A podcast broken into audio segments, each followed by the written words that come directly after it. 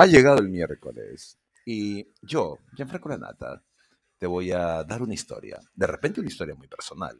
De repente una historia muy lujuriosa y pervertida. En todo caso, Spotify presenta La Nata de miércoles con un servidor, Gianfranco Lanata.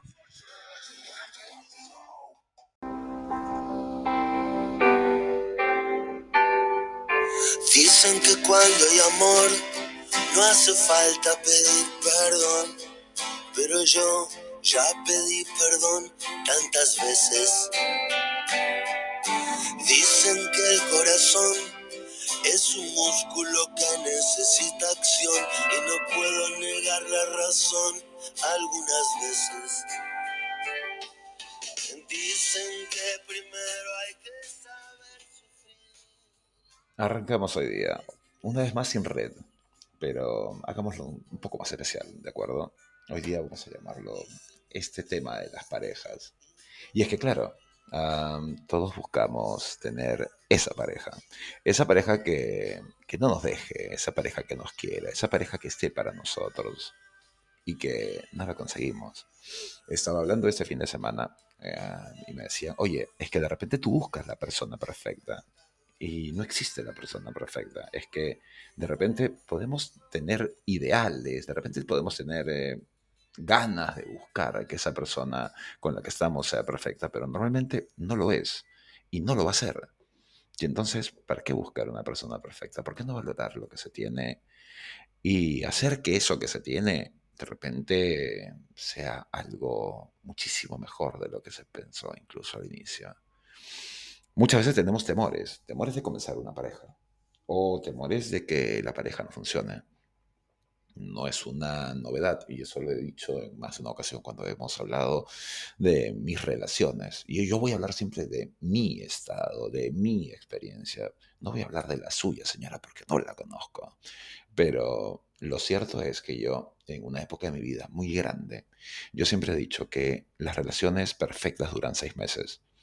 Y son seis meses mágicos, son seis meses de alta intensidad, son seis meses, de adrenalina pura, porque no solamente está la parte afectiva, la parte pasional, la parte sexual, que se vuelve un, un chute, un chute de la droga más pura, oxitocina, pero a la vena, señora.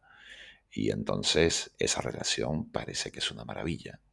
Estamos enamorados en esos seis meses. Hay enamoramiento, hay pasión, hay lujuria, hay un yo contigo todo y para todo, un yo mime contigo, como diría Sabina.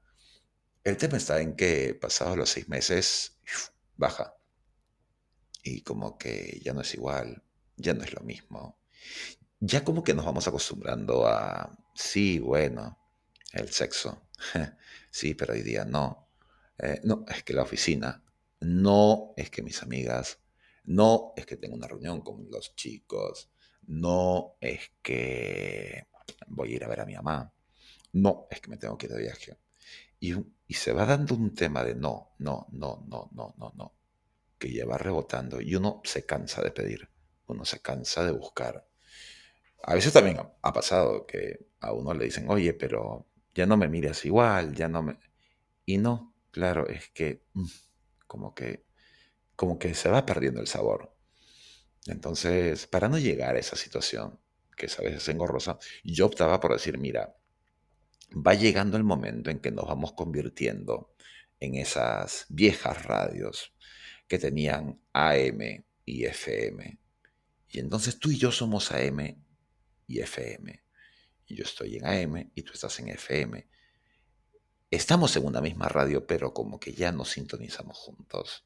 Y era una manera un poco tonta de decir, ya no siento mucho por ti. Y entonces optaba por decirle, es que ya no siento lo mismo. Y a veces me podían decir, no, pero mira, intentemos y tal. Y yo decía, no, ya no tengo ganas, ya no me provocas. Y me parece que era lo más honesto posible. Después me han dicho N cosas, me han dicho que no, que insensible, que malvado, que cómo puedes hacer eso, que las personas no somos mercancías y tal. De repente yo buscaba ese chute de oxitocina, señora, Y ese chute de oxitocina me llevaba a hacer cosas muy locas. Pero después pasa y después no hay más. Y muchas parejas entran en eso. Entran en que sí, claro, el enamoramiento, sí, claro. Es mala decisión que a los seis meses las personas digan, eh, eh, tenemos que casarnos. Y te vas a casar, pero ya te digo, lo que viene después no va a ser ni la cuarta parte de lo que era. Eh, no, lo estás haciendo por retener a la persona. Porque estás sintiendo de que ya no es lo mismo y que quieres dar un paso para de repente mejorar y no funciona. Y las relaciones que son muy largas, esas relaciones de 3, 4, 5 años, son relaciones en las cuales se miran y son algo así como compañeros. Claro, son muy amigos, pero pareja en sí ya no hay. Ya no hay, ya no existe. Eh, oye, ¿y el sexo? Y bueno, de vez en cuando, pero eh, es que le vienen los dolores de cabeza. No, es que fíjate que yo tengo, tengo cosas que hacer. Y siempre va a venir un amante o un amante. Yo debo de reconocer que he sido amante muchas veces. Y, y usualmente las parejas que tenía, que eran mujeres casadas, con hijos y con todas esas cosas, con un marido, un marido que no las atendía, un marido que no estaba, un marido que también tenía su amante. Y entonces como que cada cual por su lado. De repente, hoy por hoy, las parejas suelen ser incluso un poco más abiertas y decir, mira, ¿sabes qué? Pongamos que estamos, pero tú por tu lado y yo por el mío, pero para las situaciones llamémosle laborales, para los temas familiares, seguimos como pareja y vamos a las reuniones y tal, y tal, y tal, y tal. Son formalismos, quieren mantener el status quo, pero teniendo su vida por debajo. Eh, la regla del amante es esa. Mira, tú sabes que vienes con un tiempo de expiración. Tú sabes que vas a terminar recibiendo una llamada que te digan, no, ya no quiero más contigo, ya me aburrí. O estoy buscando a otra persona o una cosa parecida. Eh, es que no hay dolor en el amante. El amante pierde cuando se enamora, porque sabes que estás haciendo una estupidez. No puedes ser amante de alguien que no se va a soltar de esa otra persona. Entonces, si te enamoras, perdiste, cometiste la estupidez más grande. Es como enamorarte de la profesora cuando, eres, cuando estás en el nido. O sea, oye, la profesora no se va a casar contigo, no seas pelotudo. Eh, lo mismo pasa con las parejas. Las parejas son, no son propiedad. Aquello de pensar que una pareja, porque uno dice que es su pareja, eh, se va a quedar con uno, es mentira. Las personas miran, todos los días miramos. Salimos a la calle y miramos y también nos miran. Y entonces aquello de pensar de que porque estamos en pareja, o porque tenemos una alianza en el dedo, o porque decimos soy fulanita de tal, de, ¿no? La señora de, ah, sí, la señora de. ¿La señora de qué? O sea, porque lleve el apellido de casada no significa que sea de ese hombre. O sea, ¿cuántas veces he estado con alguien que era la famosa señora de tal o de cual y esa misma señora se arañaba las paredes conmigo. Y, yo feliz de arañar las paredes con ella porque yo sabía que era una relación netamente sexual, atracción, pasión, lujuria, pero que ella y yo no íbamos a terminar en ninguna cosa más. Entonces venía con fecha de expiración, no había ningún remordimiento.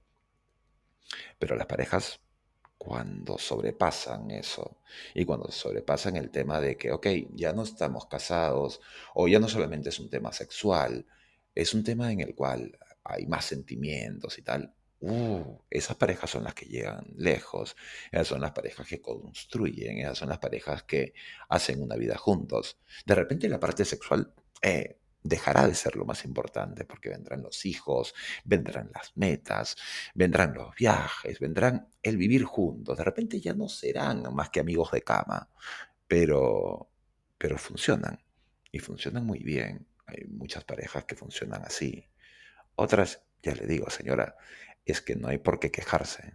O sea, uno a veces está con alguien y va dándose cuenta de que ese alguien ya no le satisface, ya no le llena y que aparece alguien nuevo, y sí, claro, escobita nueva barre mejor, Y, y de repente ella me comprende más y de repente ella, y bueno, ya está. Deja a esa persona, no seas hipócrita, déjala, déjala ir. Esa persona tiene que también vivir su vida y tú no eres su dueño, ni de su espacio, ni de su tiempo. No hay nada más valioso que el tiempo, señora. Y entonces, eh, aquello de mejor decirnos las cosas como son, mejor decir, mira, ¿sabes qué? Ya nuestro tiempo terminó, mejor nos dejamos ir, mejor eh, valorar eso que tuvimos en su momento, que hoy ya no lo tenemos. Y entonces las personas pueden ser más felices. Claro, me van a decir por ahí, no, la nata, pero es que eso es promiscuidad, estar saltando de la cama de una persona a otra persona y tal, de un cuerpo, de una piel a otra piel. Y de repente los seres humanos estamos hechos para eso, señora. Aquello de ser eh, completamente monógamos para toda la vida, es que no veo que la raza humana sea para eso. Entonces a veces es mejor disfrutar. O sea, usted, señora, no está con la pareja que tuvo desde los 14. Entonces, ¿para qué pensar en eso? Uno tiene que sentir, de repente, ahora, pasados los 40, yo puedo decir, sí, bueno, este, yo quiero otra cosa para mi vida. De repente una pareja con la que empaticemos en muchísimas otras situaciones. Ya no es solamente el tema carnal, ya no es el tema sexual, ya es un tema, de repente, con miras a cosas mayores. Pero eso no depende solamente de mí. No es solamente que yo busque que la chica bonita tenga que tener esto y esto y esto, o que tiene que ser obligadamente bonita y todo ello. Es que, claro, desde mi punto de vista yo no voy a estar con alguien a quien yo considere fea, por muy buenos sentimientos que tenga. Es que no me va. No me apetece. Y entonces tengo que seguir en esa búsqueda de encontrar a alguien con quien yo tenga ese nivel de sensaciones y de sentimientos. Hágalo usted también, señora disfrute de esa libertad de poder elegir y de ser elegida, se dará cuenta que eso de estar mirando, es, esperando la atención de esa pareja, ya es una pérdida de tiempo. Hágalo, suéltese señora. Buena tarde y buen día, la nata.